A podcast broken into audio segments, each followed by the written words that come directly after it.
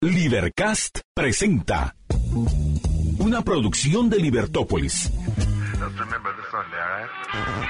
Día a día encontrarás los episodios de las emisiones correspondientes a nuestros programas.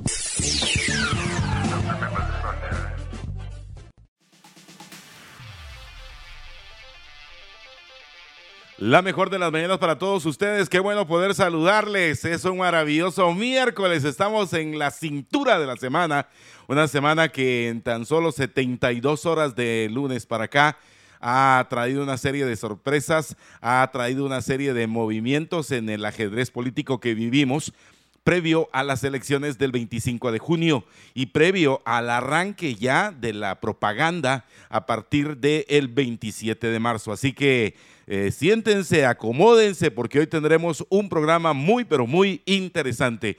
Somos Estuardo Zapeta y su servidor Juan Francisco Rodríguez. Estuardo, la mejor de las mañanas, muy, pero muy buenos días. Muy buenos días a todos. Es miércoles y, y como decís, la cintura de la semana, miércoles 8 de febrero del año 2023. En efecto, así es y hoy, eh, como hemos estado eh, compartiendo a lo largo de esta semana, en este primer espacio. Hoy estaremos platicando con el diputado Alberto Sánchez quien eh, presumiblemente va por la reelección. Estamos en este periodo en el cual están acomodando eh, parte de su visión y de su quehacer eh, político y en este caso legislativo. Y luego a las 7 en la mañana, en la segunda hora, estaremos platicando con Manuel Villacorta eh, él es el coordinador del plan de gobierno del partido Voz. Así que creo que va a estar por demás interesante y desde luego esperamos toda su participación a través de nuestras redes sociales para compartir en este día. Lo que sí vamos a hacer de una vez es inicialmente presentarles a ustedes los titulares que hacen la noticia para la presente emisión. Bueno, Prensa Libre ha titulado CC evita resolver sobre la ley electoral bloque de magistrados que apoya al oficialismo aplaza proceso para evitar riesgo de perder votación. CC eh, posterga resolución sobre cambios a la LEP. Decisión de magistrados implica que el actual proceso electoral se regirá por las mismas normas que el del 2019. La Corte de Constitucionalidad decidió por mayoría acumular los expedientes 55 465 2022 65 6350 2022 5395 2022 y 5063 2022 en los cuales se plantean inconstitucionalidades en contra de las reformas a la ley electoral y de partidos políticos LEP aprobada hace ocho años por el Congreso y que se relacionan con aspectos como la campaña anticipada, el financiamiento electoral y la transmisión de campaña electoral en medios de comunicación. La decisión se adoptó el pasado 30 de enero luego de que la emoción para conocer dichas inconstitucionalidades fuera presentada por el magistrado Roberto Molina Barreto. Y al 18 de enero último, la CC también por mayoría había declarado sin lugar otras inconstitucionalidades a varios artículos de la LEP que había planteado la Liga Pro Patria y las ciudadanas Marcela Galvez y Debbie Colocho. El 26 de ese mes, los magistrados se reunieron de nuevo para conocer las acciones interpuestas por el Comité de Coordinadores de Asociaciones Agrícolas, Comerciales, Industriales y Financieras, CACIF, y la Cámara de Radiodifusión de Guatemala, pero tampoco hubo consenso y se retiró el tema de la discusión. Respecto de la decisión de acumular los expedientes, una fuente del máximo tribunal explicó que existe temor entre un bloque de magistrados afines al oficialismo de que ante una eventual votación las inconstitucionalidades sean declaradas con lugar.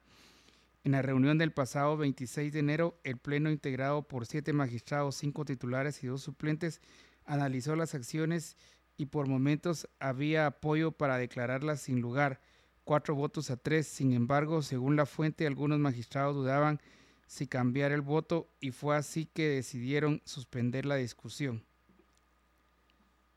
Eh, mira, entonces eh, nada de lo que se le presentó en constitucionalidades va. Esta es, estimados amigos oyentes y estimados amigos televidentes, la noticia más terrible que podemos tener en este proceso electoral. Que la Corte de Constitucionalidad decida no conocer o resolver sobre la LEP sobre la ley electoral y partidos políticos en este proceso es terrible, lo cual significa que vamos a seguir jugando con las, las normativas de las pasadas elecciones. O sea, eh, especialmente a, a, nuestros amigos, los radiodifusores, los comunicadores, los directores de medios de comunicación, nos afecta porque significaría que con esa visión de no conocer eh, a profundidad el tema del reglamento de la ley electoral y de partidos políticos y no declarar inconstitucional, por ejemplo, la libertad de comercio, simple y sencillamente eh, están haciendo que incluso algunos medios pudieran ir a la quiebra, obligados por el Tribunal Supremo Electoral a brindarle el espacio a determinada cantidad de publicidad, pero un 80% más barato de lo que regularmente se vende en el mercado. Y usted no, no hace el pan eh, que le ha costado muchísimo y lo vende en 75 centavos y que venga alguien que le diga, mire, a partir de hoy va a costar 15. ¿Cuánto tiempo va a sobrevivir con una situación así? Es una total abusivez las acciones del Tribunal Supremo Electoral. Pero me parece un asunto más que un acomodo político, Estuardo. Eh, es una falta de carácter, es, es una cobardía total la de los señores magistrados de la Corte de Constitucionalidad no conocerlo por el temor. Eh, primero que nada hay que recordar que esta es una Corte de Constitucionalidad muy afín al oficialismo. Entonces, por el temor a perder votos en esa misma campaña, porque obviamente, y, para mentes muy sensatas, eh, esta ley electoral y de partidos políticos atenta en el caso de la radiodifusión contra una de las muchas eh, libertades a las que tenemos acceso. Y otra es definitivamente eh, un tema tan trascendental como la propagación de la información a través de cualesquiera medios es decir, el Tribunal Supremo Electoral y esa ley mamarracho eh, se pasearon sobre el 35 constitucional y es lo que nos hace tener a nosotros en la actualidad entrevistas en las cuales no podemos conocer más allá del candidato porque nos lo impide la ley. Imagínese. Y ahora encontrar a estos señores magistrados, a quienes integraron el Pleno, para decir, mejor eh, no, no vamos a resolver sobre estos cuestionamientos y será más adelante. Una total falta de carácter eh, y debe quedarnos a nosotros en el histórico la postergación de estas importantes resoluciones de la Corte de Constitucionalidad. Estuardo. También Roberto Arzú señala inconsistencias. Tras ser revocada su inscripción, Arzú responsabiliza a Yamate, a Ríos y a Morales luego que el Pleno del Tribunal Supremo Electoral resolviera revocar la inscripción de Roberto Arzú y David Pineda como candidatos del binomio presidencial del partido Podemos. Estos señalaron ayer varias inconsistencias e interpusieron una denuncia contra los magistrados por al menos dos delitos. Arzú aseguró que las acciones en su contra son por cuestiones políticas, pues con Neto Brand y Telma Cabrera no ha pasado lo mismo, quienes también fueron sancionados por supuestamente haber hecho campaña anticipada. El 28 de octubre del 2022, junto a Arzú, también fue sancionado Bran, alcalde de Misco, por lo mismo. En dicha ocasión, el registro de ciudadanos eh, dijo que Arzú incurrió en propaganda ilegal como persona individual mediante las cuentas de Facebook y Twitter con mensajes de políticas de gobierno, creando una línea de trayectoria con fines políticos en aras en las próximas elecciones. En el caso de Bran, el registro de ciudadanos expuso que se promocionó en un podcast en Facebook, YouTube, TikTok y Spotify con un invitado distinto cada semana, identificándose como creador digital y en otras redes especiales sociales como alcalde, por lo que se observó que en todos los casos había límites políticos y dio a conocer que no sería inscrito para el presente evento electoral y debía pagar una multa. Con base en ello, el partido FCN Nación señaló a Arzú no canceló la multa impuesta por el registro de ciudadanos. Por lo anterior, la inscripción del binomio de Podemos fue revocada. Sin embargo, eh, Arzús asegura que presentó el comprobante de pago, por lo que considera que los magistrados cometen un delito. Ambos expedientes de Arzú y Brand fueron archivados el 26 de enero último con el argumento de que el Pleno hizo análisis exhaustivo de las constancias que estaban integrando el expediente y tomó esa decisión, declaró ese día Irma Palencia, presidenta del Tribunal Supremo Electoral. El político de Podemos dijo que hay dos razones por las que quieren dejar fuera a la contienda electoral. La primera, según Arzú, es porque el sábado se reunieron el presidente Alejandro Yamatei, el muchachito, el expresidente Jimmy Morales, empresarios, gente de partido Valor de Sur y Ríos a desayunar en un estado de pánico porque supieron que las encuestas de Sid Gallup, último donde aparecemos en primer lugar y crecimos seis puntos en enero. Además de en un Facebook Live en su página, Arzú dijo que Yamatei, Miguel Martínez y el presidente del INDE, Melvin Ernesto Kijibich, quieren adjudicar un contrato multimillonario de compra de energía eléctrica sobrevalorado en 400 millones al año por 20 años. En torno a los señalamientos de Arzú contra Ríos, su equipo de comunicación indicó que no se pronunciarían al respecto. La misma respuesta fue dada por la presidencia. En lo que respecta a FSN Nación, también prefirió abstenerse de hacer comentarios. Sin embargo, Javier Hernández, secretario general de esta agrupación, dijo a la red, lejos de hablar y de pensar que el problema está en nosotros, que nosotros tengamos supuestamente alianzas con otras personas y esto es completamente falso. Debería explicar de dónde sacó el dinero para financiar redes sociales. Entonces, eh, Roberto Arzú señala de inconsistencias y tras ser revocada su inscripción. Lo cual significa, Estuardo, en este proceso, ustedes se recordarán, hace alrededor de 15 días en esta misma tribuna, eh, les dijimos a ustedes eh, que no estábamos de acuerdo con la no inscripción de la señora Telma Cabrera y su vicepresidenciable Jordán Rodas.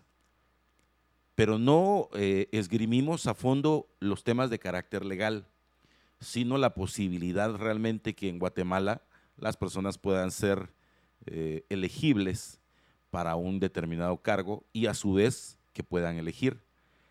Porque el, el prohibirle la posibilidad a alguien, lo que hace es que, aparte de cuando te ataca un enemigo, te eleva. Te eleva.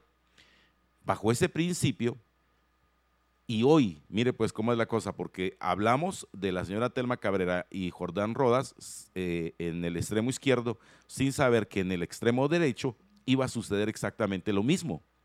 Y entonces, lo mismo eh, tenemos que levantar la voz por ambos extremos, porque según eh, Joaquín Trincado, al final los extremos se unen. Y bajo esa misma premisa, el mismo candidato, o en este momento legalmente ex candidato, eh, Roberto Arzú, menciona el caso de la misma señora Telma Cabrera. Mire usted cómo es, ¿verdad? Y esto nos recuerda otra cosa, Estuardo en política 24 horas. Largo plazo. Lo cual significa que bajo este, este principio significará entonces que tenemos a dos actores en las esquinas del cuadrilátero ideológico y lo que encontramos entonces es que están en la misma situación.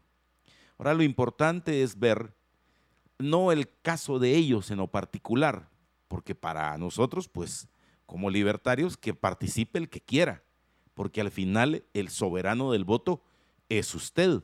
Usted que nos mira a través de las redes sociales, usted que nos escucha a través de nuestra aplicación, usted que nos escucha en la frecuencia modulada, usted es el soberano.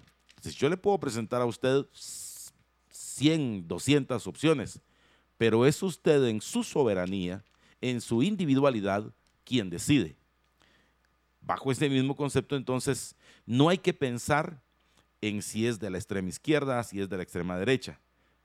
Lo que usted tiene que hacer en este enfoque, como muchas veces lo ha explicado Estuardo, es ver afuera de la caja. Aquella palabra que me encanta, va ver el otro lado eh, de la luna. El lado oscuro de la luna. El lado oscuro de la luna. Entonces, ¿Cuál es aquí el lado oscuro de la luna? En ambas situaciones. ¿A quién le beneficia directamente expulsar a estos dos candidatos que presumiblemente eh, tienen una buena cantidad de seguidores políticos, tanto en la extrema derecha como en la extrema izquierda. Ah, esas conclusiones ya las tiene que hacer usted bajo su propio análisis. ¿A quién le están beneficiando directamente estas acciones por parte de una sola persona? No nos perdamos, por favor. No nos perdamos. Una sola persona tiene el poder. Una sola persona tiene el respaldo del Pleno de Magistrados. Y esa persona tiene nombre y apellido. Esa persona es José Ramiro Muñoz, el actual registrador de ciudadanos de el Tribunal Supremo Electoral. Él es la raíz de todas estas acciones que se dan, porque es quien decide quién sí y quién no. Y razón por la cual les pudieran estar metiendo freno a esas acciones. Entonces, vuelvo y reitero, estimados amigos oyentes, usted pregúntese, ¿quién es el beneficiario o la beneficiaria de estas acciones políticas que surgen en este momento? Eso ya es chance para usted.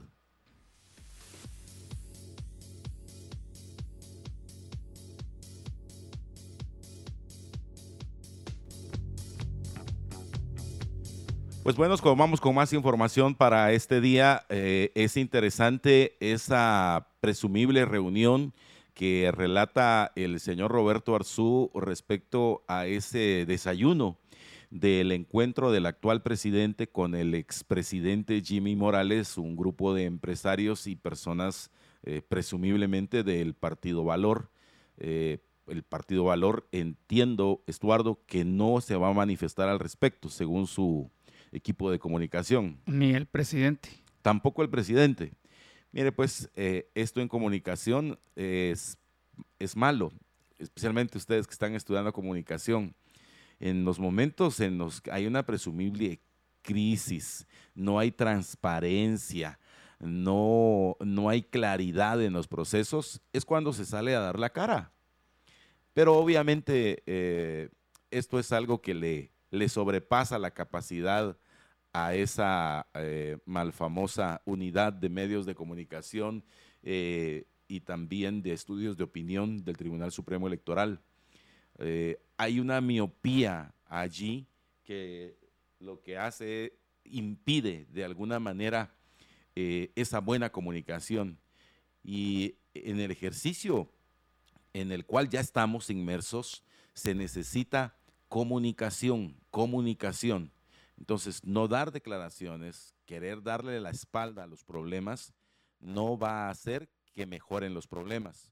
Lo único que hace es crear un mayor secretismo, eh, ese oscurantismo. Bueno, oscurantismo creo que es la palabra más apropiada para calificar las acciones del Tribunal Supremo Electoral, porque recordemos que eh, pues recién al final de la semana pasada nos dijeron los señores del Tribunal Supremo Electoral que las reuniones que ahora ellos puedan mantener con cualesquiera de los partidos políticos son eh, cerradas, eh, donde la prensa, o sea, en el lugar físico, donde la prensa no podrá ingresar, simple y sencillamente porque eso es lo que le place a la señora Irma Elizabeth Palencia, presidente del Tribunal Supremo Electoral, y Triple R y, y estos señores magistrados. Así es la situación. Bueno, con relación a eso, el, editorial de Prensa Libre dice, TSE debe hacer públicas sesiones con partidos. Pese a los discursos de ofrecimiento y la publicidad, el Tribunal Supremo Electoral no consigue aún librarse del tácito ascendiente de partidos aliados del oficialismo que hicieron posible la elección de los actuales magistrados titulares y suplentes.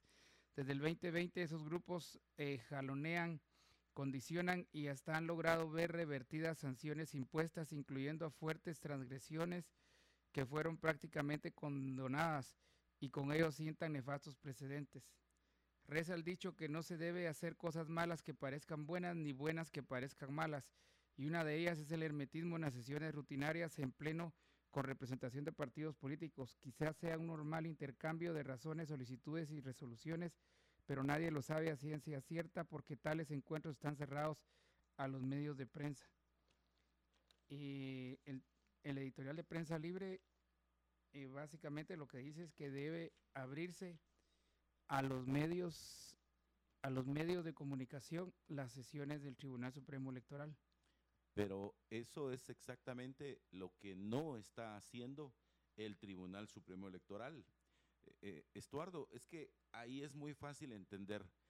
¿Hay alguna razón por la cual este, que para, para, para mí, tan solo como observador y con un poquito de sensatez, es el peor grupo de magistrados que pudieron llegar a entronarse en el Tribunal Supremo Electoral, a todos y cada uno de ellos con nombre y apellido y están haciendo una, una labor nefasta y realmente están utilizando el Tribunal Supremo Electoral pareciera como que solamente como un medio de conveniencia, como que ya las cartas están tiradas y el ejercicio eh, presuntamente democrático no va a ser tal. Y tener esas actitudes por parte de los señores magistrados eh, realmente nos retrasa a la era del oscurantismo. Este es un oscurantismo político y creo que es nefasto en contra de este proceso eleccionario. Y, yo le sugiero a la señora magistrada presidente, si es que en realidad ella es quien está de verdad al frente, eh, es decir, que no sea solamente eh, el títere de alguien más, sino que efectivamente ella esté tomando todas y cada una de estas decisiones en primera persona. Si es así, señora magistrada presidente del Tribunal Supremo Electoral, todas estas acciones oscurantistas, lo único que están haciendo es que ustedes queden lamentablemente con el recuerdo histórico de ser el peor Tribunal Supremo Electoral que hemos tenido en los recientes 40 años. O sea, retroceder la mirada y ver tribunales encabezados por, por el señor Gerbruger, por Roldán, eh, Guerra Roldán y algunos otros de una calidad y de una honorabilidad versus ustedes, hay que decirlo, deja mucho que desear. Y considero eh, definitivamente que cerrarse a los medios de comunicación, no dar la cara, tener esa secretividad en los partidos, no les ayuda. Y creo que van a ser, o al menos hasta hoy, miércoles 8 de febrero del año 2023, el peor y el más nefasto Tribunal Supremo Electoral que hayamos tenido en la reciente historia de Guatemala. Sí, también deportados 92 menores que viajaban solos. Entre los niños y adolescentes de entre 8 y 17 años deportados se encuentran 28 de los 58 hallados asesinados en un furgón. Un vuelo con personas deportadas de México arribó ayer al Aeropuerto Internacional Aurora con la peculiaridad de que en su mayoría los migrantes eran menores de edad que fueron detenidos en ese país cuando viajaban solos a Estados Unidos. El vuelo trajo a 92 niños y niñas y adolescentes que fueron localizados en distintos puntos de México en su camino a Estados Unidos. Entre los menores regresaron 28 de los 58 adolescentes que fueron localizados asesinados en un furgón en Ciudad Juárez, México. Solos caminando en fila con la mirada hacia abajo con zapatos sin correas y abrazando un peluche o una figura de superhéroe, descendieron los menores no acompañados de un vuelo proveniente de San Luis Potosí, México. Bienvenidos a Guatemala, la frase que escuchan al llegar al centro de retornados del Instituto Guatemalteco de Migración. Las edades de los menores deportados oscilan entre 8 y 17 años y fueron localizados en varias partes de México mientras viajaban en busca de llegar a Estados Unidos.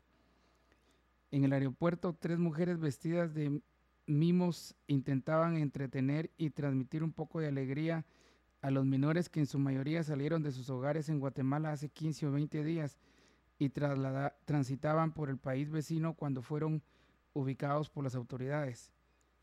El 26 de enero último eh, fueron localizados 58 menores de edad no acompañados en Ciudad Juárez cuando viajaban hacinados en un camión y tenían como destino final Estados Unidos. La mayoría son originarios de Alta y de ellos 28 arribaron en un vuelo de ayer. También llegaron 27 mayores de edad a quienes se les brindó la asistencia correspondiente. El director de migración, Stuart Rodríguez, aseguró que este avión trajo la mayor cantidad de deportados desde México de un grupo de niños y adolescentes que fueron interceptados cuando viajaban de forma irregular y sin la compañía de algún familiar. Afirmó que la llegada de este grupo se da luego que las autoridades lograron ubicar a algún familiar en Guatemala. Los niños y jóvenes deportados podrían permanecer en al menos 48 horas en un albergue mientras algún familiar los reclama, se indicó. Rodríguez señaló que desde la Unidad de Atención y Protección de la Niñez y Adolescencia del Instituto Guatemalteco de Migración se brindó asistencia y coordinó de manera directa con la Procuraduría General de la Nación que se encarga del proceso de reunificar a las familias. Añadió que entre los motivos que llevan a estos niños y adolescentes a salir de Guatemala sin la compañía de un adulto está la reunificación con las familiares en Estados Unidos. Algunos menores retornaron, conversaban entre sí y explicaban que habían decidido viajar a Estados Unidos porque sus padres viven en ese país y decían estar con estos.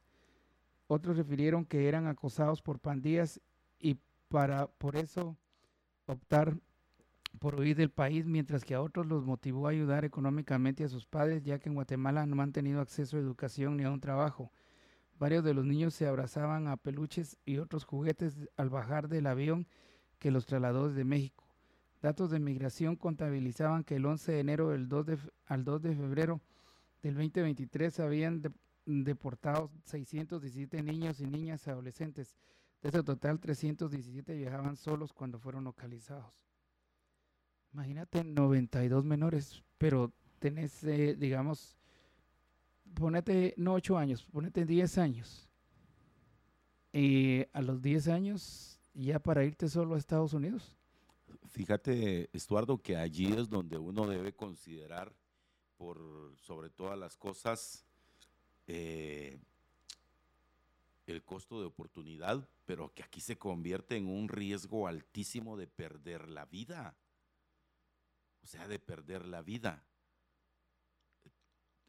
Trato de comprender la situación de los papás, pero no, no, no, no me cuadra, no, no me encaja porque en el caso de los que somos padres, o sea, no, no consideras en, dejar a un niño pequeño. Bueno, si yo he visto cómo a algunos jóvenes ya en edad madura, los papás los llevan y los traen a la universidad. o sea, aquí en el circuito de la ciudad capital. Y ahora imagínate, en este caso, mandarlo a, a cientos de kilómetros fuera del país, te puedes encontrar a los Zetas, te puedes encontrar a las personas que hacen trasiego de, narcos, pues a los narcos, trasiego de drogas, a los narcos, puedes encontrarte eh, a la misma Policía Federal Mexicana, terrible, puedes encontrarte a cualquier tipo de contrabandista, etcétera, etcétera. O sea, qué terrible. Y estos 92 eh, deportados, significa que en algún punto, en algún lugar, alguien tenía la esperanza que iban a llegar en el mejor de los casos. Pero, pero viajar solo, si quienes viajamos, eh, bueno, de, como de jovencitos, eh, nos sentíamos nerviosos, uno se siente puro pollito comprado, no sabe ni para dónde agarrar eh, máxime si no tenía uno el, conocimiento del idioma al país al que iba, se sentía perdido. Ahora imagínate estos, estos, pues son niños, Estuardo, un niño de 8 años, un niño de 10 años, un niño de 12 años. O sea, esa parte no me, no me cuadra en la ecuación cuando miro el papel o la figura que debe representar el papá y la mamá. Por mucho que uno diga, ah, mi hijo es bien pilas, no le va a pasar nada, va a estar re bien. Yo creo que no, creo que ahí tenemos un severo problema eh, y en el cual yo quiero ser bien claro, No voy a exculpar al, al, al coyote que forma parte de esto, pero mire pues el nivel de hipocresía de las autoridades, porque si el niño logra pasar, llega y se convierte en un joven eh, aplicado y, en un hombre exitoso, ah, entonces ya es una historia de éxito, cuando aquí eh, no se le brindó ninguna posibilidad para que se pudiera desarrollar. Y el dinero que pudo haber utilizado para algún emprendimiento, para salir adelante, la tierra que pudo haber heredado, eh, las condiciones económicas que pudo haber tenido aquí, las pierde porque estos 92 eh, niños migrantes, Estuardo, no se fueron de gratis. O sea, si, si hacemos números, vamos, que estamos hablando de que son aproximadamente, eh, en quetzales, ¿de cuánto estaríamos hablando por pagarle al coyote? 92.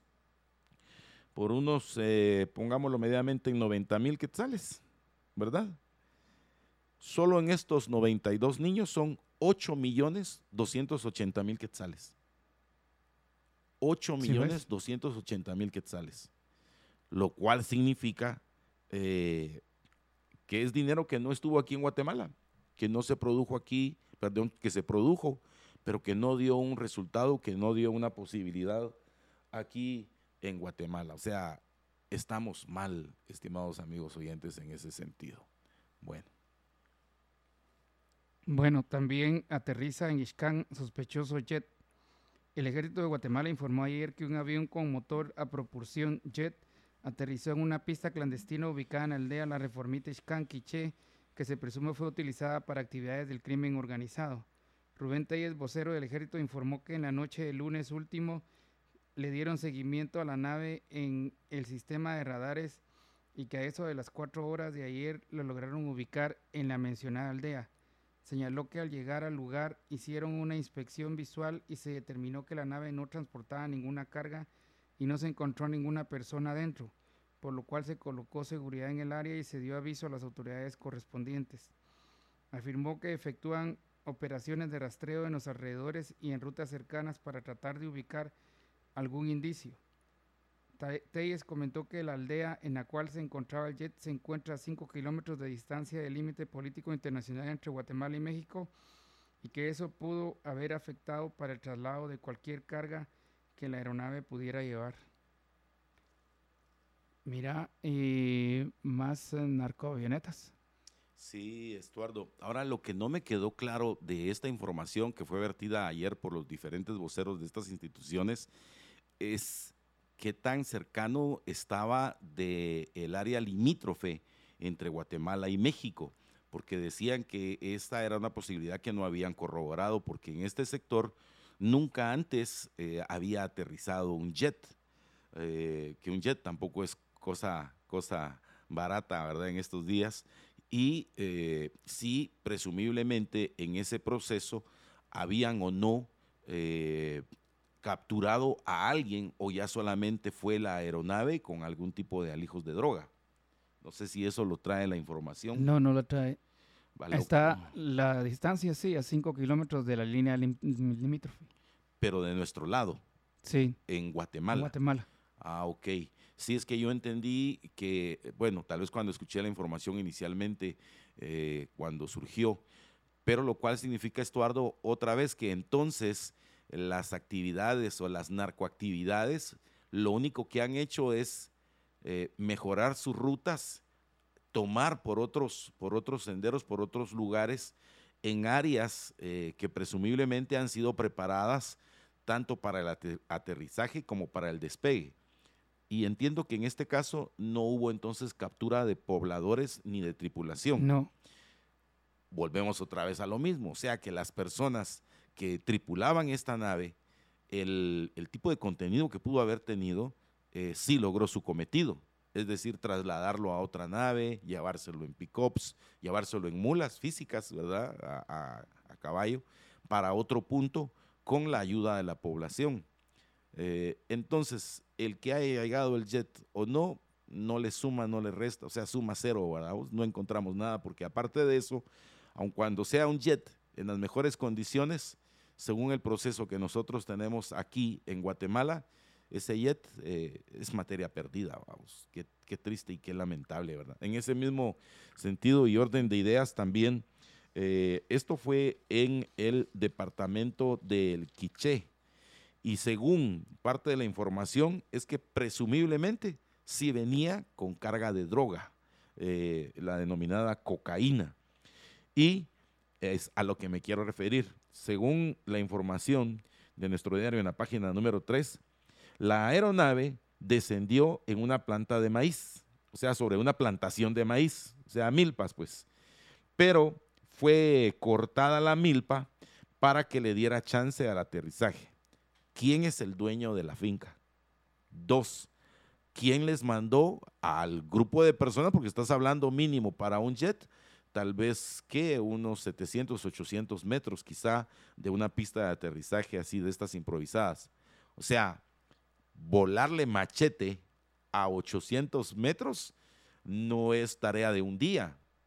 O sea, por lo menos estaría pensando yo, bueno, dependiendo de la cantidad de trabajadores, ¿verdad? No menos de dos días quizá, o un día, pero con una gran cantidad de personas trabajadoras para que abrieran el espacio correcto. Y hoy, en esta página número 3, aparece una fotografía donde efectivamente se nota que cortaron el área específica, es decir, tenían el tamaño, las dimensiones de la nave y para calcular alguien que sí sabe, para decir, miren, tiene que ser tantos metros y tantos metros de largo, de longitud de esa pista improvisada y tantos de ancho. O sea, este es un trabajo muy bien hecho. Sí. Y exitoso para los que lo hicieron, porque descendió la nave, la nave fue vaciada, y todo el producto que contenía, incluyendo la tripulación y los colaboradores que tuvo que, tuvo que tener, eh, quedaron en libertad y el, la cantidad de droga que haya sido, que no se sabe cuánto fue, eh, seguramente ya va para su camino o su destino final. Esto según esta información. Entonces, esto sucedió el lunes en Playa Grande, Iscán, Quiché. Esta es la información que tenemos. Y mire, eh, otro de los titulares a los cuales yo quería referirme en este día así rápidamente es la, lo que sucedió en Chiquimula, eh, que ha titulado nuestro diario La violencia imparable contra las mujeres. Van 45 mujeres brutalmente asesinadas. Ayer fueron cuatro más. Investigadores lo atribuyen al abuso doméstico, la participación en pandillas, herencias y hasta deudas. Fíjese que de este tema a mí me llamó mucho la atención porque como usted sabrá, aquí en Ciudad Capital, allá en zona número 21, sucedió un hecho muy trágico en el que presumiblemente una pareja, eh, en este caso el, varón de la pareja de la relación, decidió acabar con la vida de su pareja sentimental, eh, acuchillándola eh, sin importarle que ella estuviera en un periodo de gestación de dos meses. O sea, eso es terrible. Pero yo también quiero decirle algo, que muchas veces los órganos de justicia, aunque me digan que no, sí contribuyen a este mismo proceso. Porque aquí los casos paradigmáticos o más sonados en redes sociales y de los cuales usted se entera, resulta que las personas simple y sencillamente son absueltas, son liberadas. Y pareciera que otro grupo de personas los premia contratándolos, eh, motivándolos, y aun cuando estas personas son reincidentes y reinciden una, otra, otra y hasta cinco veces, cuando son presentadas ante un juzgado, el juzgador a su criterio piensa, no, no hay inconveniente. A pesar que le haya pegado a una mujer, que le haya pateado el vientre, que le haya roto las costillas, que le haya quebrado un meñique, que la haya morateado toda, que hayan videos, que hayan videos de esas situaciones. A pesar de todo eso, los juzgadores consideran que no, que, que son altercados maritales. Como bien vos decís, eso ya eso es una violencia eh, no doméstica, ese es un delito. Delito intrafamiliar. Un delito intrafamiliar. Y tenemos como resultado que una vez los juzgadores no sean firmes, severos, certeros en la aplicación de la justicia, vamos a seguir teniendo este tipo de casos en donde lamentablemente, y lo digo realmente porque lo lamento en profundidad, muchas mujeres jóvenes pierden la vida. Y como hoy el titular pues se dedica a, ellos, eh, a ellas, perdón, por el posible incremento que ha existido en asesinar a, a las mujeres. Creo que no se vale, creo que sí, en general los homicidios han aumentado. Yo lo he reiterado a riesgo de mi propia vida y lo he dicho claramente, eh, me tiene muy decepcionado el trabajo de, de la cúpula militar que en la actualidad gobierna, ejerce la gobernanza en el Ministerio de Gobernación, encabezados por el general don Napoleón Barrientos, eh, R, y, seguido por Franco Ursúa, eh, Coronel R, y cualquier cantidad de militares ahí metidos, eh, lo cual deja mucho que desear de la institución armada en calidad de retiro, porque entonces, ¿qué aprendieron? O sea, que fueron a hacer 33, 35 años de su vida, si cuando tienen la oportunidad, tienen el poder, tienen el respaldo, tienen el presupuesto, no mejora la situación en contra de la violencia. ¿Qué nos espera entonces al resto de la sociedad? Y no hablo solamente por las damas, por las mujeres, hablo por todos, porque esto de primas a primeras ya se nota que rebasó las capacidades de esa institución. Y por más policías y policías y policías que gradúen de a tres, cuatro, cinco, seis meses, eh, no se va a componer de esta manera creo que es importante apuntarle al viceministerio que tiene que ver con la seguridad, pero también al viceministerio que tiene que ver con la prevención del delito. Una vez sean tratados estos dos temas, eh, creo que vamos a encontrar una solución. Si no, incluso podemos llenar de generales el Ministerio de Gobernación, y ahí es donde viene mi famosa frase aquella eh, que se las he dicho a muchos militares, y, me frían por eso, pero yo les he dicho mucha, es que los generales ya no los hacen como antes. Entonces allí es a donde tenemos que volcar. Si ustedes teniendo las capacidades para las cuales fueron entrenados, capacitados, estudiados, con una, dos, tres, cuatro maestrías alrededor del mundo, y cuando están aquí y tienen todo el poder todo el respaldo y todo el presupuesto no lo logran hacer, es que estamos bien, pero bien amolados. Estimados amigos oyentes, primero que nada, pues darles las gracias a todos y cada uno de ustedes por la sintonía a través eh, del FM, también a través de nuestras redes sociales. Y tal como les ofrecimos a lo largo de todos estos días, hoy vamos a continuar con nuestra serie de entrevistas a diferentes eh, personalidades del ámbito político que tienen una relación directa o con partidos políticos o con precandidaturas o con programas de gobierno. Y este es el caso en el cual aceptó nuestra invitación Manuel Villacorta, que lo tenemos ya aquí en nuestra cabina, vino muy temprano. Eh, y vamos a platicar con él al respecto de los pormenores de su vida, conocerlo tal y como lo hemos hecho con algunos otros de los invitados a lo largo de todos estos días. Así que eh, Manuel Villacorta, bienvenido a Libertópolis. Buenos días. Buenos días, eh, Juanfra. Eh, gracias por la invitación.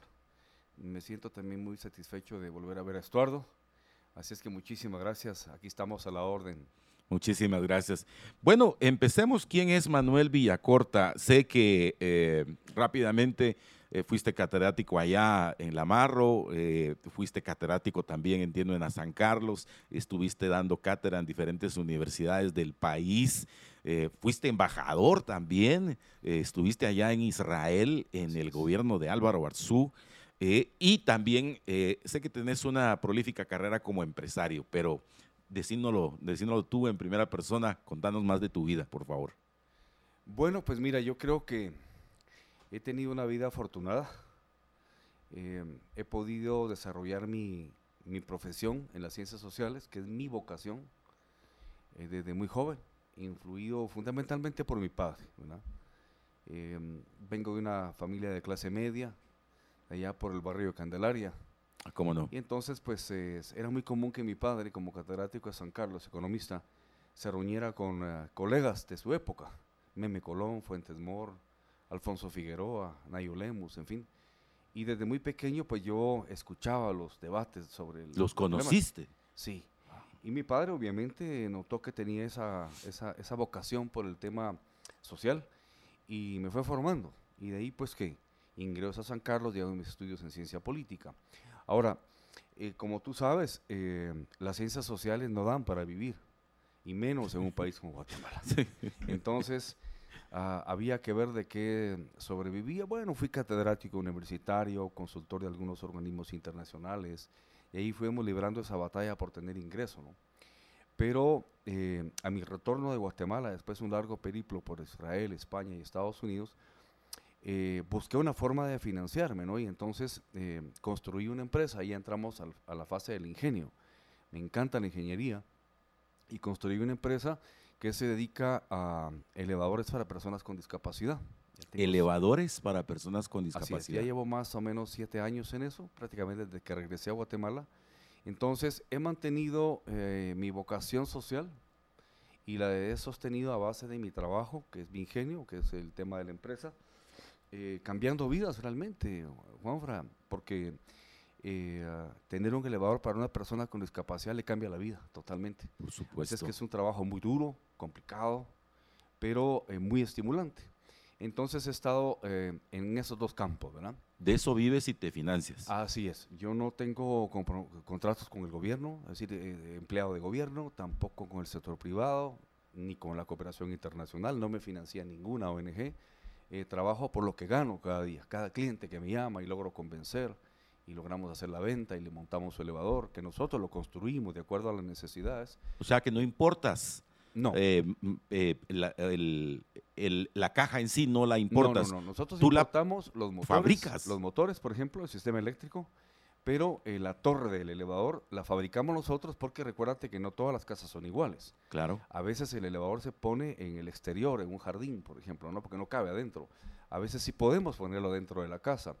Y de losa a losa tú puedes encontrar 280, 310, 320. Entonces la torre varía la altura. Eh, lo diseñamos específicamente para la casa y también eventualmente el tamaño de la plataforma, porque hay personas que la quieren muy pequeñita solo para ella y hay personas que requieren una plataforma más grande porque se van a movilizar con silla de ruedas y un asistente. Así es que eh, oh. esa es la gran ventaja que tenemos en cuanto a competencia, que nosotros nos adecuamos a cada condición. No se puede tener un modelo uniforme porque no, no sería útil por la variabilidad de, residencia. Claro, pues mira qué interesante. Eh, quienes estén interesados en este servicio, eh, creo que eso es el primero que nos comparte a detalle esa actividad con la cual te financias y me parece magnífico. Gracias, Juan. Eh, creo que es importante, eh, Manuel, conocer primero que nada tus acercamientos políticos, lo que piensas respecto y también, por favor, que desde tu óptica nos puedas hacer un, diagnóstico de la situación de país y que bajo esos dos lineamientos podamos eh, ir aclarándonos las ideas. Ok. Bueno, mira, yo creo que Guatemala está pasando una situación verdaderamente grave. A mí me preocupa muchísimo de que siento que no hay mucha conciencia de eso, y particularmente de aquellos grupos de influencia, ¿verdad? Em, por ejemplo, si tú miras el, el, modelo económico, es una tragedia que Guatemala está importando 30 mil millones de dólares al año y solo exporte 15 mil millones de dólares, la mitad. Vivimos de importaciones. Ahí la balanza comercial es negativa. Solo, únicamente por el ingreso de las remesas, que son otros 15 mil millones, logramos estar 30-30. Pero es un error eh, poder, es decir, seguir confiándonos en las remesas, porque va a llegar el momento en que las remesas van a empezar a caer. Eso, eso, eso está estudiado, ¿verdad? Y entonces el tema es que, eh, primero que todo, cada vez es más difícil para los migrantes ingresar a Estados Unidos. Eh, la automatización de los trabajos en Estados Unidos está muy acelerada, prescindiendo de trabajadores. Eh, los migrantes que están allá, tú recuerdas por el tema etario, van envejeciendo, ya no pueden trabajar tanto. Entonces, puede darse el, el, caso que empiecen a caer las remesas. ¿Qué vamos a hacer? Porque las exportaciones no las vamos a subir de un año para otro, es un proceso, es una estructura económica. Claro. Eso en lo económico, el altísimo nivel de desempleo que tenemos, la inflación. A mí me ha tocado ahora visitar mercados. Eh, una libra de carne común está en 40 quexales. La libra de frijol, eh, maíz andan rondando entre los 6 y 8 quexales. Menudo, 10 quexales. Una libra de pollo, 16. La gente no puede ya consumir. Entonces hay un golpe también en cuanto a la economía doméstica y estructural. Eh, y si te vas a lo institucional, ¿qué tenemos? Tenemos un país donde el 97% de los delitos quedan en impunidad. ¿Dónde queda el Ministerio Público? ¿Dónde está el sistema de justicia? Tres años con los mismos magistrados. Es inaudito. Eh, entonces tenemos que el modelo económico ya no está funcionando como debiera, ya no genera empleo, y el, a nivel institucional no vivimos dentro de un Estado de Derecho. Hay mucha impunidad, sí. falta de credibilidad. Eh, entonces todos estos elementos, si tú los conjuntas, nos llevan a una situación muy grave. Y nos acercamos a un proceso electoral eh, en donde podría haber un recambio, ¿verdad? Y llevar autoridades que realmente retomaran la ruta correcta del país. Pero lamentablemente nos estamos dando cuenta de que hay mucha incertidumbre y mucho escepticismo social hacia lo político. O sea, la situación en términos generales, Juanfra, eh, se perfila un poco, un poco preocupante. Y mira, hablando de esa certidumbre que deberíamos tener, y con Estuardo lo platicamos en más de una oportunidad, es que esta falta de certeza creímos que solamente eh, tocaba en el aspecto jurídico, pero ahora que estamos en el, en el periodo eleccionario, nos hemos dado cuenta que esta incertidumbre también alcanza a las autoridades del Tribunal Supremo Electoral que hoy te dicen sí, mañana te dicen no, pasado tal vez sí, después te vuelven a decir que no, y crean en nosotros, los electores, sí. eh, la incertidumbre de, de, nuestras, de, nuestras, propias corrientes ideológicas y, y, entonces, ¿para dónde agarramos? Sí. Mira, ese es un elemento muy delicado. En primer lugar, porque eh, hay mucha inconsistencia en cuanto a la legalidad y la interpretación legal, ¿verdad? Eh, es común que aquí se empiece con el Tribunal Supremo, se recurra a la Corte Suprema, nos vayamos a la Corte de Constitucionalidad, amparos, en fin. Se ha vuelto un proceso eh, muy confuso en todos los ámbitos. Entonces no tenemos certeza jurídica, la ley es difusa, de una aplicación antojadiza a veces, y tú lo conjugas con otro elemento grave, y hay que decirlo, la falta de credibilidad en la legitimidad y la capacidad de las autoridades judiciales. Se les cuestiona cosas delicadas. Correcto. tienes un marco legal muy difuso y jueces o magistrados que tampoco están generando, digamos, confianza popular. Eso es muy grave porque, como tú bien lo planteas, eh, ya no sabemos a qué atenernos, porque hoy puede haber una decisión, mañana puede haber otra. Y esto altera gravísimamente eh, la participación política y, también la credibilidad ciudadana sobre el proceso. El riesgo es que esta judicialización de todo lo político siga creciendo, yo lo he dicho, que sea una campaña negra y sucia, eh, descaradamente sucia, lo que va a hacer que la población se separe y se aísle aún más de lo político. Así yo no voy a votar con tanto candidato y tanta cosa fea y sucia que hay ahí, candidatos que no son idóneos, no, yo no voto. Podríamos llegar a tener, eso se está especulando, ¿no? Un nivel de abstencionismo demasiado alto como nunca en la historia. Eso de, sería delicadísimo porque ya le estaría restando legalidad y legitimidad al proceso. Ah, en, ah, en, en, esta situación. Pero ahora entiendo que has tenido eh, visitas al interior, has viajado, has platicado. ¿Cuál es la percepción que se tiene? Porque yo entiendo, nosotros algunas veces pecamos de ser muy, muy diametralmente cortos por el hecho de que nos circunscribimos a la ciudad capital. Uh -huh. pero son 108 mil kilómetros y ya que los has tocado, ¿cuál es esa percepción general, Manuel? Mira, eh, es cierto, para poder tener una visión, eh, diríamos, holística, integral del país, hay que viajar. Son realidades muy distintas, ¿verdad? La que tú puedes encontrar en Occidente a las costas del Atlántico, por ejemplo, ¿no? O a la costa sur. Pero eh, yo te diría que buscando ejes transversales para todos, en toda la población el problema más grave que hay es la sobrevivencia. Cómo eh, poder adquirir recursos financieros para poder vivir. Las madres están pasando problemas delicadísimos. Es que lo vimos en las visitas a los mercados. Hablamos con personas que venden carne, verduras, granos básicos. Y, y, coincidían en decirnos, mire, yo como vendedor me siento muy dolido. Porque la gente viene y me pregunta, ¿cómo está la libra de carne? 38. Ah, bueno, gracias, y se van. Yo sé, nos decía el carnicero, que esa gente no va a comer carne. No les alcanzó para comerla. Entonces, eh, están viviendo una dualidad de que cada vez venden menos, también los vendedores, y por otro lado viven esa, ese drama de que la población ya no le está alcanzando para vivir. Entonces, un eje transversal, y también pasa en área urbana, la gente que puede ir incluso a un supermercado, fíjate bien, entra con temor y cuando llega a la caja es un temor mayor. ¿Cuánto me va a salir? No quitan la vista de la caja registradora. Ah, no, sí. Estamos viviendo una situación gravísima. Eso está. El segundo problema que veo es el tema de la seguridad. Eh, hay mucha inseguridad. Aquí no llegan noticias, pero hay una impunidad y una violencia en el interior terrible. Casos que el INASIF o el, propio MP ya ni siquiera contabilizan. Eh, extorsiones, ah. secuestros, asesinatos, desapariciones de gente joven, eh, migración indocumentada. Eh, hay una violencia en el interior que aquí no se contabiliza ni se, ni se materializa. Entonces, sobrevivir, el tema de la delincuencia, y curiosamente, fíjate que Guatemala presenta como de los principales problemas sociales, la gente detecta la corrupción. En otros países no. La corrupción en Costa Rica es el, el, issue número 12, 13. Aquí es 3 porque la gente está viendo que las carreteras no sirven, que no hay policía, eh, que los mercados son realmente un, foco de contagio, lejos de ser un, centro de generación de, alimento.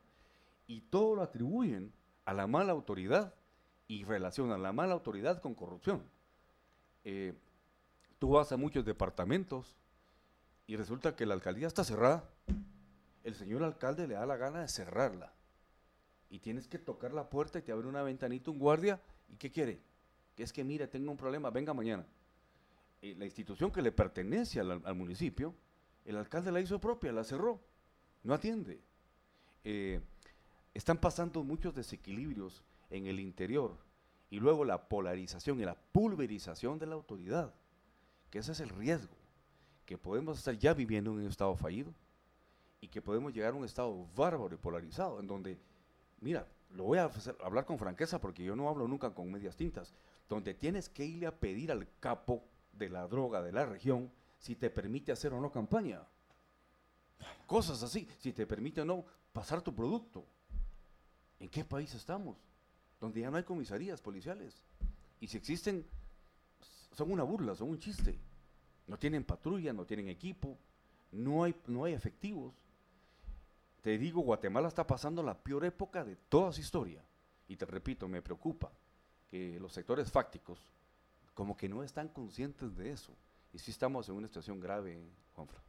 Mira qué terrible. Esto, lo que has platicado, Estuardo, que lo que venía después de Jimmy. Es peor que Jimmy. Es peor que Jimmy, ¿verdad? Y, pero como que se repite porque eh, de lo que hemos platicado, Estuardo, de ese estado fallido, eh, lamentablemente se va cumpliendo. ¿Hace cuántos años que nosotros venimos hablando de, ese estado fallido, verdad? Sí, ya bastantes. Bastantes años, pero seguimos en lo mismo y esta es una vorágine que nos lleva a esto. Ahora, Manuel, actualmente estás coordinando un proyecto que el objetivo es convertirlo en un plan de gobierno, en un plan que se trabaje, que se ejecute, que se operativice. Así es. ¿Existe realmente en Guatemala la posibilidad de poder retrotraernos a un estado de bienestar, a un estado mejor del que actualmente tenemos? ¿O es que nosotros no hemos llegado a ese punto de inflexión donde ya no haya más que, salir a las calles, que, que, tener nosotros aquí un Haití en el cual en números estadísticos nos damos a palo? Eh, desnutrición, nos encontramos de cara a cara con Haití.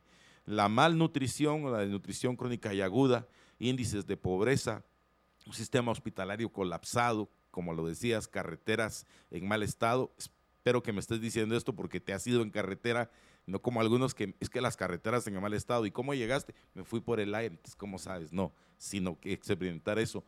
Hay un punto, eh, eh, estamos en ese punto de quiebra de decir ya no más, o tristemente, como decís, nuestra indiferencia nos rebasa. Mira, en medio de toda la situación que estamos viviendo, yo apelo a aquellas palabras sabias de Antonio Gramsci, que decía, al pesimismo de la razón se le combate con el optimismo de la voluntad. Las cosas están malas, pero podemos cambiarlas. Precisamente por eso, yo creí que era muy conveniente eh, aceptar la coordinación del plan de gobierno del partido Voz, ¿verdad?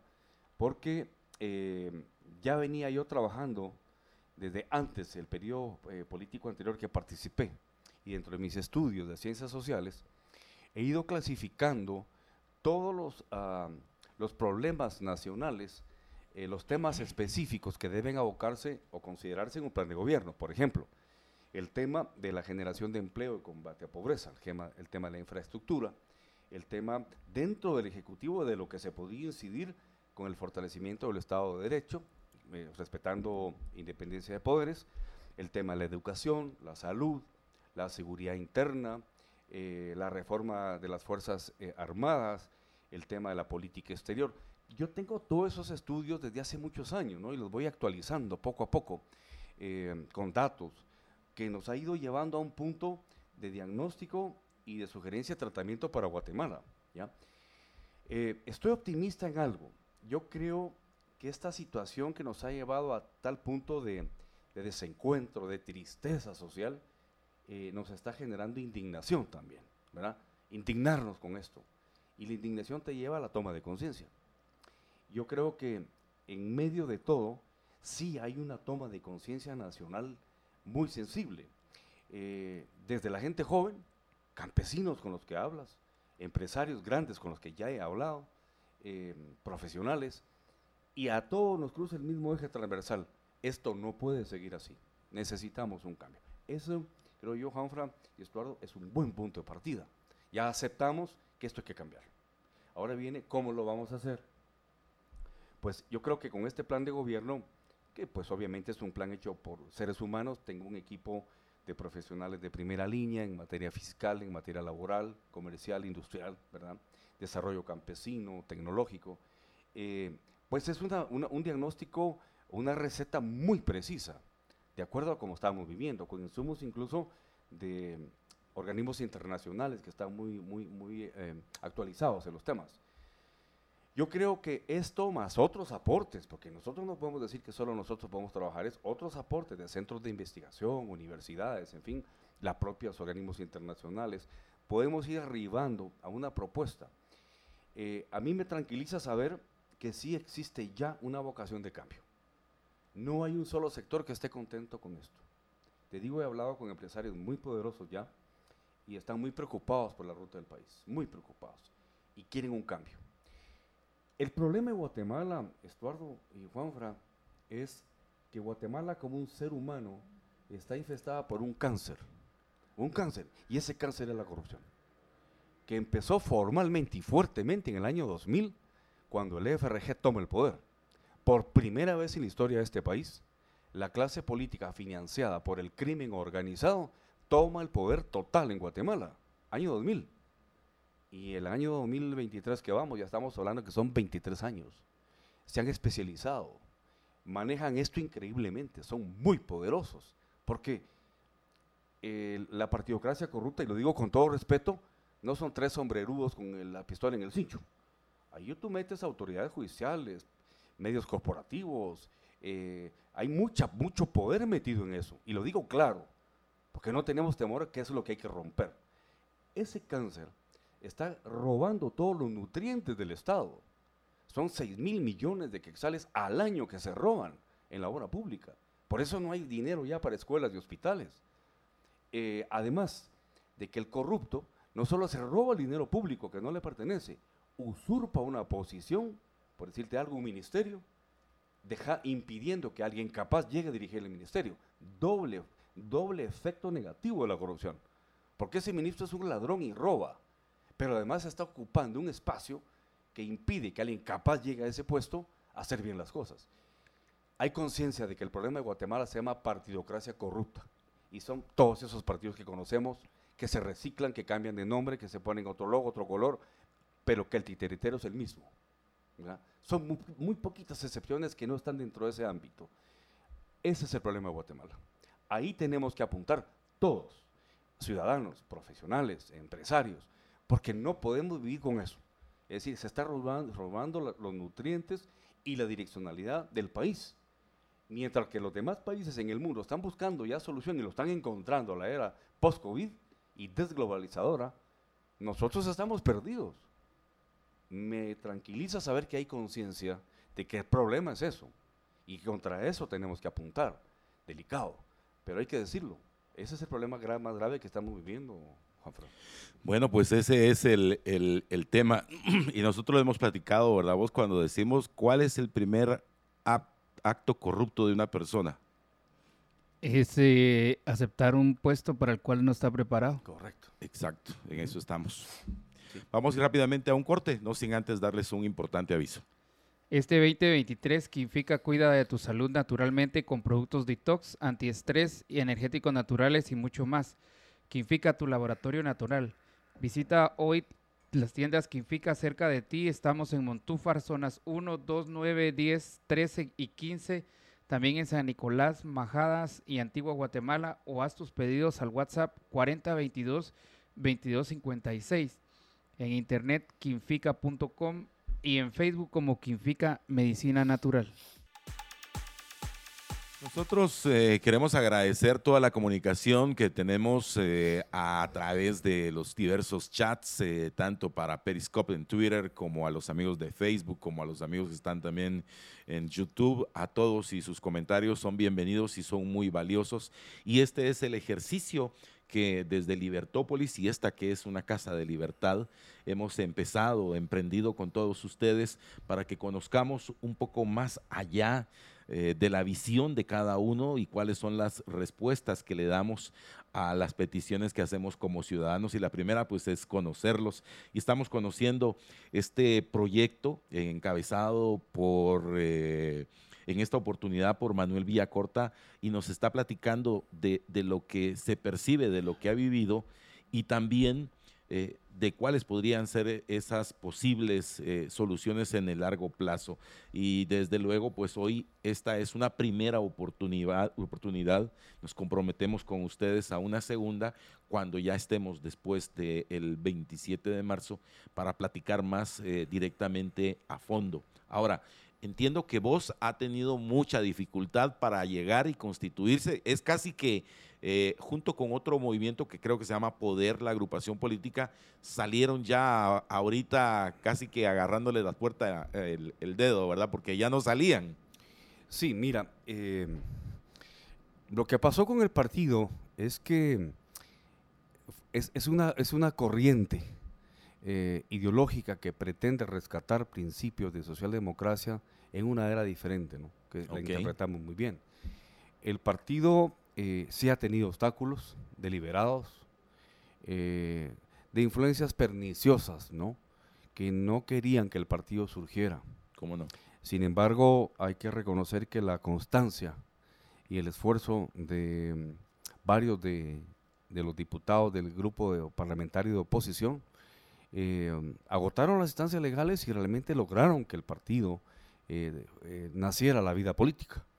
Ahora, están haciendo la vida política muy repentinamente, a diferencia de otros partidos que han tenido todo el tiempo del mundo, pues en este momento con el tiempo contado y diríamos los plazos fatales, se está corriendo con el tema de la organización legal en los departamentos, en los municipios y sobre todo en la ejecución de las asambleas municipales, departamentales, ¿no? Y luego vendrá la nacional. ¿Y si les va a dar tiempo, Manuel? Sí, da tiempo. No, sí, sí. Corridito, pero... Sí. Ya hay organización en 14, eh, legal en 14 departamentos y se va a más. Y 80 municipios y se va a más. Porque hay un fenómeno interesante, eh, eh, Juanfra, y que la gente está pidiendo, pues obviamente yo soy el coordinador del plan de gobierno, pero utilizan mis redes para preguntarme eh, que dónde se afilian, que a dónde llegan, que mucha gente que quiere participar con el partido Voz. Eso cualquiera lo puede ver en las redes, no lo estoy inventando. Está generando, eh, digamos, eh, una, emocionalidad sana, interés social. Y eso ha hecho pues que ese caudal humano venga a cooperar. Y tú encuentras, por ejemplo, en las ah, asambleas, ¿verdad? O en la apertura de las sedes, por ejemplo, que llega mucha gente y participa. Eh, el partido es obviamente un partido pequeño, eh, sin recursos, jamás, nunca eh, se llegaría al hecho de, pagar para movilizar gente. Primero no se tienen los recursos y, es una práctica que definitivamente queda descartada. Es deleznable. Sí. mira, hemos visto cómo los demás partidos llegan a repartir bolsas de alimento, láminas, cemento, rifan motos. No se puede porque en primer lugar nosotros no tenemos esos recursos y en segundo lugar eh, es el respeto al ciudadano. Una persona, un campesino, por muy humilde, eh, vale más que 20 millones de lámina junta. ¿no? Entonces, no es una práctica. La gente ya despertó. Yo lo que veo, y esto nos anima a continuar, es que ya hay mucha conciencia. En este momento yo sé que este programa es muy oído, muy oído, muy escuchado. Mucha gente va en su carro ahorita escuchándolo. Esa gente ya despertó. Esta gente tiene una radiografía, la gente que nos escucha, muy precisa de Guatemala. Se vive con miedo y con incertidumbre hacia el futuro, hacia dónde vamos, pero es toma de conciencia. Y entonces cuando algo surge que puede ser una expectativa de cambio, genera simpatía.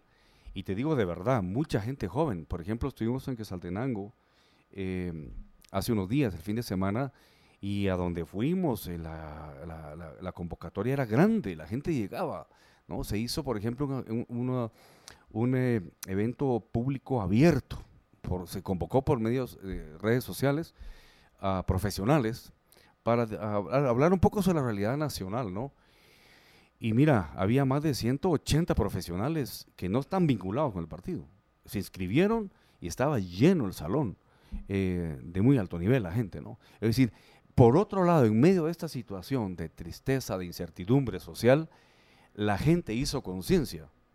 Y aunque parezca mentira, la gente quiere participar. ¿Verdad? Yo recibo hace unos días varios mensajes así, pero el último de un señor de 72 años que me dice, Manuel, soy dentista, soy odontólogo, sigo a mi edad trabajando porque necesito el dinero.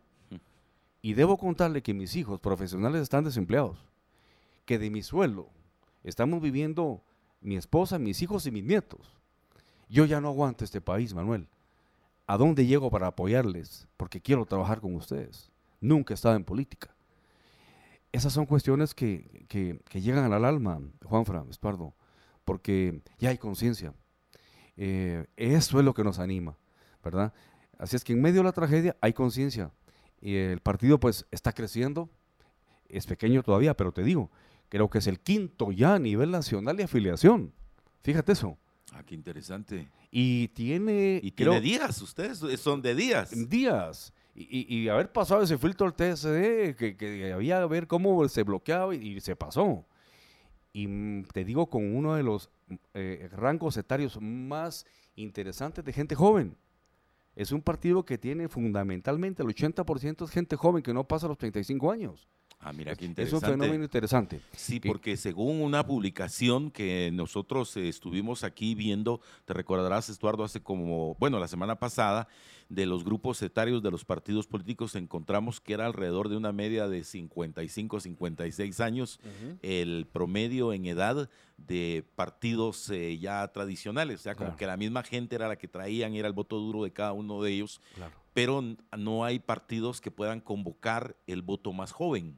Claro, y además... Que es contra el que lamentablemente eh, se ha hecho tan poca promoción por parte ah, del Tribunal Supremo Electoral para que... ese es un tema que, me gustaría abordar. Mira, Adelante.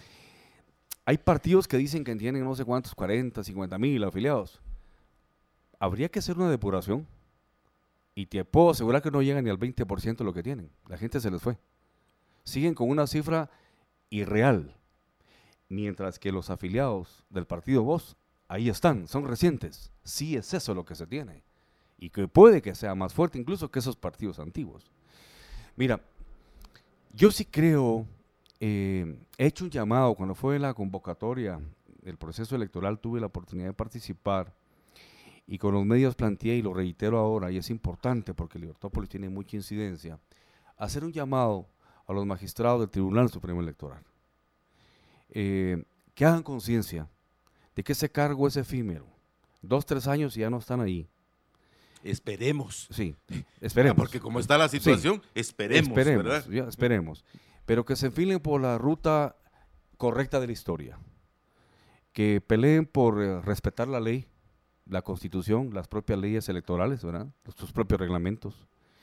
Eh, que no se dejen influenciar por ninguna fuerza exógena, que su compromiso sea con el pueblo, que se respete eso, ¿verdad?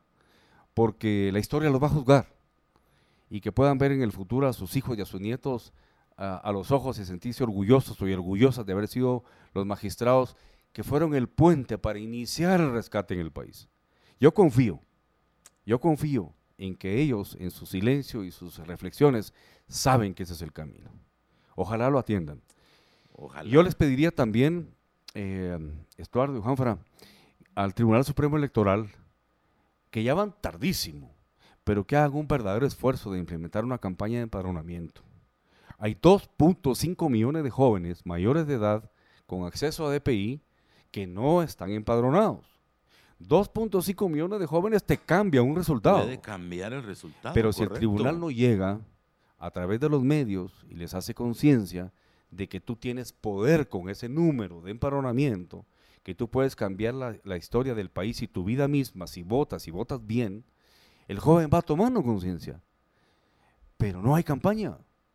Eventualmente pasas por el portal a un centro comercial y ves dos muchachos con una laptop, una fotocopia que dice TSE empadronado, y a las dos horas fueron. No, mira, eso no es una campaña de empadronamiento.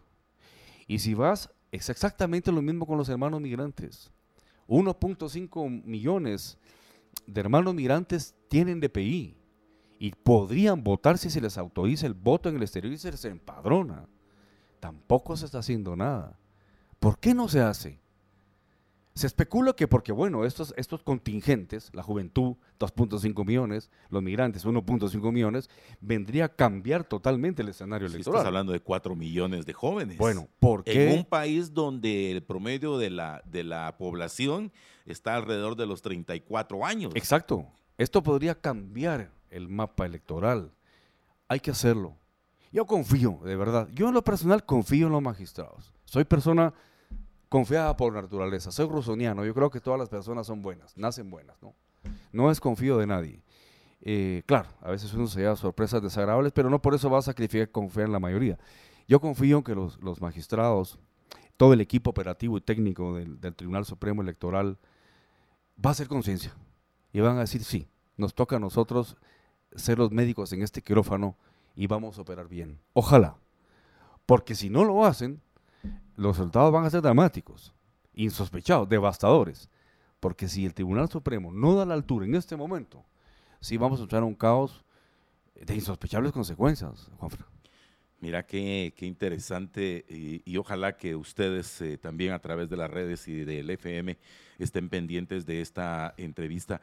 Eh, también hay un, un elemento importante porque yo conocí parte de este movimiento eh, que has encabezado junto con otros estimados amigos, eh, Guatemala Va, que ha sido un movimiento cívico eh, que ha presentado la realidad, que ha compartido, han debatido, que yo creo que lamentablemente estos espacios no, no se prestan porque por ley usted sabe que si alguien hace dos años hubiéramos tenido esta entrevista, eh, nos sancionan porque no es probable la posibilidad con estas nuevas normas del reglamento de la LEP eh, poder tener programas como estos, pero ahora que estamos en este periodo y el debate no, no, sí lo tenemos abierto, contame un poquito, ¿qué pasó con, con, con Guatemala va? Ok, mira, después de las elecciones eh, del año 2019, que puedo decirte se fraguó uno de los fraudes electorales más burdos y terribles de la historia de Guatemala América Latina,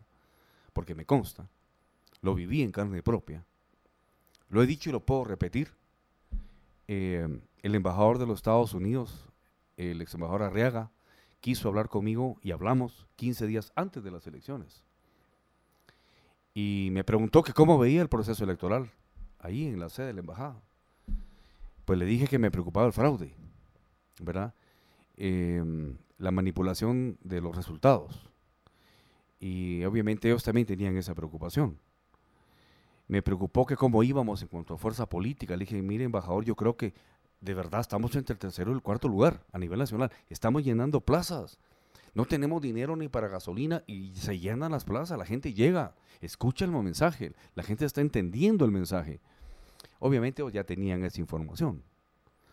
Obviamente mandábamos la información, unos videos preciosos de haber trabajado todo el fin de semana. Y hay que decirlo, los medios corporativos no nos publicaban nada. Cero. Había una consigna alguien lanzó una consigna ahí eh, muy ingrata y perversa, ¿no? De quererme estigmatizar a mí con Venezuela. Y algunos periodistas, que incluso consideraba yo amigos, ¿no? Cuando yo era analista, ya me recibían con eso. Primera pregunta vía corta, ¿quién es el presidente de Venezuela? ¿Guaidó o Maduro? Juanfra, ¿quién es el presidente? Es Maduro. Claro. Es que si me preguntan quién es el presidente de Estados Unidos. Mira lo que pasó ahorita con Guaidó, y con otras cosas. Si me preguntan quién es el presidente de Estados Unidos, Trump o Biden, yo tengo que decir que es Biden. Ah, usted es globalista. Y ya llevaban la dosis de atacarme. Es decir, había, se lanzó algo feo contra nosotros, no contra mí. Y yo a las pruebas me remito. Yo a las pruebas me remito. Mira, cualquiera lo puede buscar en Facebook. Cuando empezó el conteo, en la primera vuelta, Sandra Torres, primer lugar. Yamatei, segundo lugar. Villacorta, tercer lugar. Y me estuve ahí 35 minutos. Eso marcaba ya tendencia. Se fue la señal. Regresó a las cuatro horas, ya me iban bajando al cuarto, quinto, sexto, ¿no? Y subiendo a desconocidos. Em, eso ahí está. En Quesaltenango yo le gané a Yamatei 3 a 1 la votación. Teníamos fiscales en San Pedro, San Marcos y San Marcos, ciudades importantes, 3 a 1 mi votación a, favor contra Yamatei. Teníamos fiscales. Es decir, vivimos el fraude. Entonces, mira, vi lo que hacía la, cómo funciona la partidocracia corrupta, que te decía, es toda una institución. Pero nos dimos cuenta que el problema no solo era ese, Estuardo, Juanfra, el problema también es la ciudadanía, que se deja. Un pueblo, se ha dicho muchas veces, que tiene un gobierno corrupto, no es un pueblo víctima, es un pueblo cómplice porque lo acepta. Entonces nos dimos cuenta que la gente también tenía problemas y hay que decirlo al ciudadano, porque no vota, porque vota mal o porque acepta un fraude, no exige. Entonces el problema no solo era la partiocracia, era también el pueblo. Entonces nos dimos cuenta que había que empezar programas de formación. Ahí nace la plataforma Guatemala y empezamos a poner, eh, digamos, anexos o centros estratégicos en todo Occidente. Hemos capacitado a más de 5.000 jóvenes con un curso de inducción política físico y a través de métodos informáticos de distancia online, eh, donde se les da un curso sobre historia política contemporánea, los principales problemas socioeconómicos de Guatemala, eh, historia de las ideologías políticas, que eso es importante, que entiendan que realmente es izquierda, derecho y centro, eso no, y el manejo de categorías y conceptos fundamentales en ciencia política y sociología. Y los patojos lo estudian y se sienten cualitativamente mejor porque ya entienden muchas cosas, ¿no? Más de 5.000 certificados. Tenemos los programas colgados online, cualquiera puede entrar a verlos, ¿no? Nos está costando porque no nos financia nadie. Hoy, afortunadamente, hay tanto mecanismo para fiscalizar que lo mejor que nos puede pasar es que nos fiscalicen. No recibimos un solo centavo de nadie ni del sector privado, ni de la cooperación internacional. Es como podemos. Cada quien pone lo que puede, ¿no? Nos compartimos carros, en fin. Eh, y ha sido trabajo de base. La plataforma, pues, ha crecido mucho. Eh, hemos estado vinculados con los centros universitarios de Occidente, de San Carlos, eh, con universidades privadas como la por ejemplo, ¿verdad? Um, y ha ido creciendo. Ahora intentaremos seguir creciendo, eh, porque viene una simbiosis interesante con lo político, ¿no? Pero eh, nos dimos cuenta que el proceso ayudó, consolidamos base social fuerte, de conciencia. Mi conclusión es, el ciudadano debe hacerse responsable de participar en política. La política es linda, la política es el camino para cambiar a los pueblos. Aquí lo que ha habido es politiquería corrupta. Y nos han vendido la idea que la política es sucia. Mentira. Aquí no ha habido política. Aquí ha habido politiqueros, fariseos disfrazados de políticos. Pero la política como tal es el camino para el desarrollo de los pueblos. Los países desarrollados han alcanzado sus avances a través de buenos políticos y buenos funcionarios. La política hay que participar. Todos tenemos que darle tiempo a la patria, porque aquí vivimos. No importa tu profesión o lo que tú hagas. Un ama de casa, un taxista, un abogado, todos tenemos que ponerle atención a la patria. Independientemente de tu ideología, que eso es bueno, que haya diversidad ideológica. Pero eh, los guatemaltecos nos hemos ido quedando atrás, escépticos, ¿no? tristones, eh, apáticos. Entonces, evidentemente, estas mafias están copándolo todo. Hay que participar, hay que indagar, hay que organizarse y hay obviamente que votar el día que corresponda votar. Me parece muy bien. Aquí, aquí están entre los eh, entre los eh, libernautas están diciendo que que cómo es eso que hay una mm, formación que se llama voz y que fue hecha por ex, ex eh, diputados de la UNE. Ajá. Y que, responde a esa, a, esta, a esta crítica. Ok. Vamos a aclarar eso porque es importante. La población tiene que dejarse llevar por lo que ve, por lo que lee, por lo que estudia. En Guatemala hacía falta, obviamente, la diversidad es buena, un partido socialdemócrata. La UNE la eh, Unidad Nacional de la Esperanza nace realmente eh, como una construcción de intelectuales como Luis Armando Zurita, brillante, un hombre pacifista brillante, filósofo político, eh, Alberto Fuentes Knight, Edelberto Torres, verdaderos socialdemócratas que, que, no creían y que no creen en la violencia, que creen en el diálogo, en, en una economía de centro, con justicia social. Hay que respetar eso, ¿no? Bueno, ellos construyen el ideario político de la UNE y nace la UNE y muchos intelectuales simpatizan y el partido empieza a crecer. Al extremo que el partido gana el poder con Álvaro Colón. Pero al poquito tiempo empieza a tener eh, sesgos operativos el partido. Eh, es virtualmente asaltado, eso hay que decirlo, por gente que no tenía formación política, ¿verdad? Y que lo vio como un mecanismo para clientelismo y corrupción. Y hablemos claro, la debacle de la UNE fueron los programas sociales. Mientras los programas sociales sacaron a 40 millones de brasileños de la pobreza, aquí fueron utilizados para corrupción y clientelismo político. Se destruyó la UNE. Estos muchachos estaban en contra de eso. Fíjate que en vez de plegarse al partido como tal, empezaron una lucha de resistencia y dijeron, este partido hay que rescatarlo. Y ahí está la historia, lo hicieron, con recursos legales, intentaron rescatarlo. Eso es lo que hay que ver de estos muchachos. No se pudo, porque tú sabes cómo se maneja la ley en Guatemala. ¿Qué, iban a hacer? Cruzarse de brazos, decir, ya perdimos. Dijeron, no. Bueno, vamos a empezar de cero. Vamos a hacer otro partido que recoja la ideología originaria de la UNE, un partido socialdemócrata, que entienda que el mercado es necesario, pero necesitamos un Estado fuerte. Por eso nace. Hay que verlos no como exdiputados de la UNE, sino como un grupo de diputados que se pudieran haber plegado al partido. Y ahí estarían felices, recibiendo coimas y todo. No. Enfrentándose a poderes que ustedes saben qué significa eso.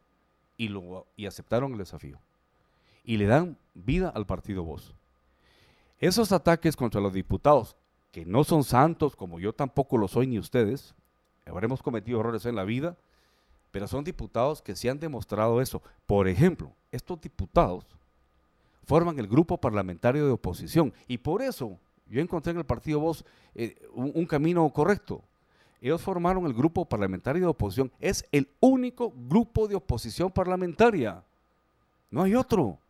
Y ustedes vengan los ministros ahí emplazados pidiéndoles información, temblando ante ellos. Eh, ellos sacaron a luz lo de la alfombra rusa, lo de las vacunas, lo de las mineras. Ahí está la prensa.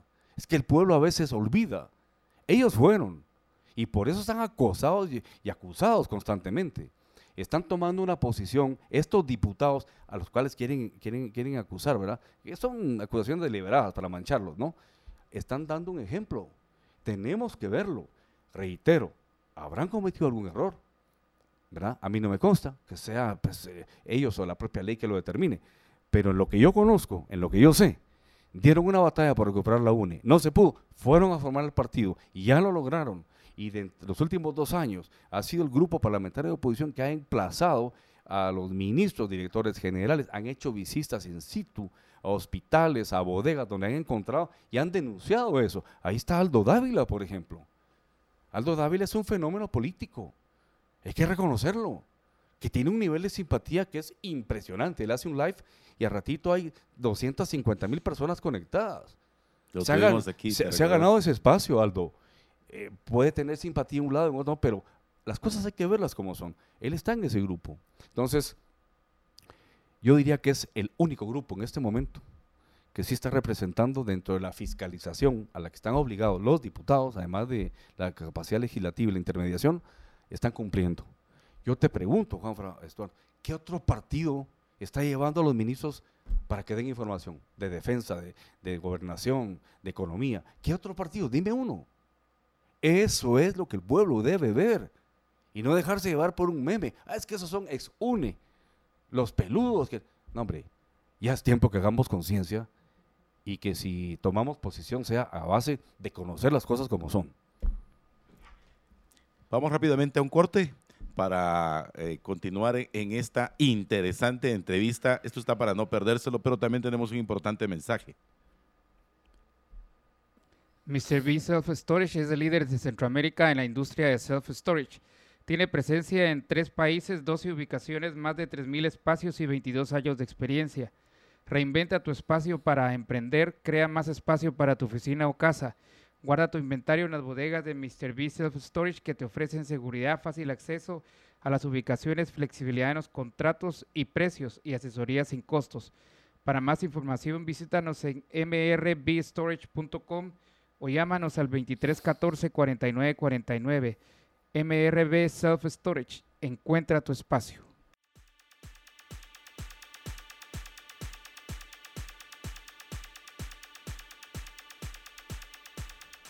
Este jueves 23 a las 7 de la noche, hora de Guatemala, María Dolores Aria conversará con los libereros Plus y libereros VIP de la Liga de los Libereros acerca del amor de cortar las venas o virtuoso. Este es un beneficio exclusivo para Liberhéroes Plus y VIP.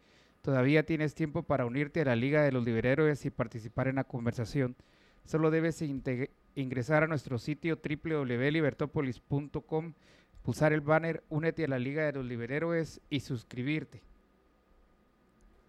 Creo que algo importante, eh, Manuel, que no podemos dejar en el tintero es eh, qué piensa Manuel respecto a tres elementos que te voy a, poner sobre la mesa. Primero es eh, un mercado libre, las inversiones nacionales y extranjeras, y algo que creo que es muy importante es el tema que hizo famoso de alguna manera la señora Torres, pero que debería ser inherente a todos nosotros, el tema de la solidaridad. Eh, sobre esos tres puntos quisiera que vertiéramos ya en los minutos finales. Ok, mira, em, yo siempre he creído que las inversiones son fundamentales. Okay. Guatemala necesita, la única forma para que Guatemala salga adelante es con inversiones. ¿Por qué? Porque una empresa te viene a generar empleo el trabajador ya con el empleo ya puede consumir. Y al consumir eh, genera demanda de producción. Es una cadena muy positiva, ¿no? Las inversiones generan eso. El empresario también genera impuestos. Y esos impuestos se van a, invertir en obra pública, ¿verdad? Entonces, no hay otra forma de que un país pueda salir adelante si no es a través de inversiones. Por supuesto que tenemos que apuntalar esas inversiones. Yo soy un pequeño empresario y lo vivo, ¿no? Me preocupa el, lento crecimiento del mercado, la baja demanda, me preocupa la inseguridad con la que uno vive, que te van a robar tus herramientas en un ratito, el tema, por ejemplo, del tema eh, bancario, los créditos con tasas tan altas, el tema eh, fiscal que hay que manejar, en fin, como empresario yo lo he vivido. Eh, creo que ser empresario en Guatemala en todos los ámbitos lleva una dosis de heroísmo, la verdad. Y los, empresarios que me están oyendo, medianos, pequeños y grandes, lo saben, porque están en eso, siguen, ¿no? Eh, yo diría que las inversiones son fundamentales. Ahora, que sean inversiones limpias, que se trate siempre de pagar el impuesto, que se trate de pagar el mejor salario posible, ¿verdad? Eso es lo importante. Eh, yo soy un fiel creyente de las inversiones, ¿verdad? Eh, en cuanto, por ejemplo, al tema de la solidaridad, claro, un país como Guatemala va a necesitar durante un largo periodo ese, sentimiento de solidaridad, porque sacar adelante Guatemala es miente quien te dice que en dos meses o un año el país ya cambió. Según el PNUD, si hoy se instituyera un gobierno verdaderamente capaz, con los mejores cuadros de, de, Guatemala, y se empieza a trabajar en política pública, los cambios los vamos a ver en 20 años. Así está. Es que estás hablando de infraestructura, de desarrollo económico, cambiar el modelo. Estás hablando de educación, un proceso largo. Es decir, quien te dice que él va a resolver esto en un año, está mintiendo. Nadie ofrece tanto como el que no piensa cumplir. Y aquí hay que ser claros. Cuando el médico te dice la recuperación va a ser lenta, no va a ser de un día para otro, pero la vamos a lograr. Entonces, ahí media la solidaridad. Los que más tengan, compartir.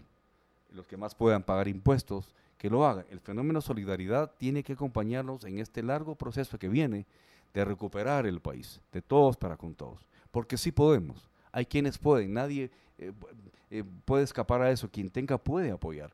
Yo considero que la solidaridad va a ser uno de los principios. Pero se tiene que llegar para finalizar la respuesta hacia un gobierno de unidad nacional. Tiene que ser un gobierno de reconciliación, Jonfra.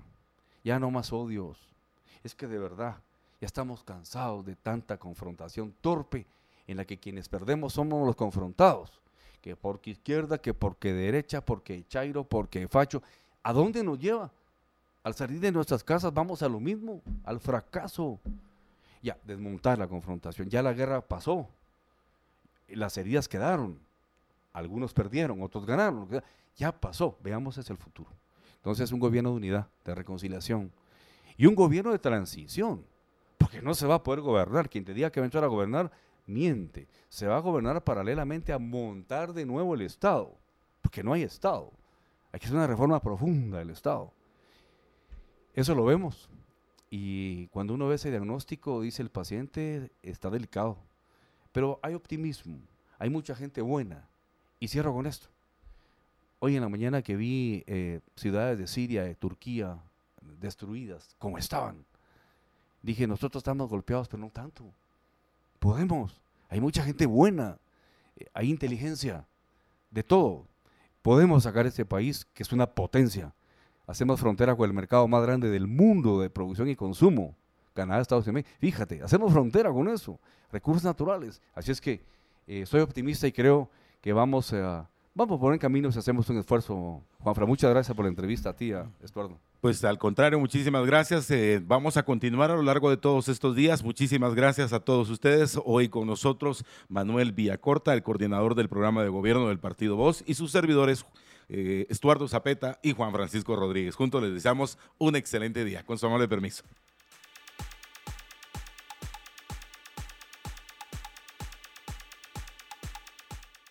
Libercast presentó una producción de Libertópolis. Recuerda suscribirte y dejarnos cinco estrellas para que continuemos trabajando en producir más podcasts de tu interés. Libertópolis.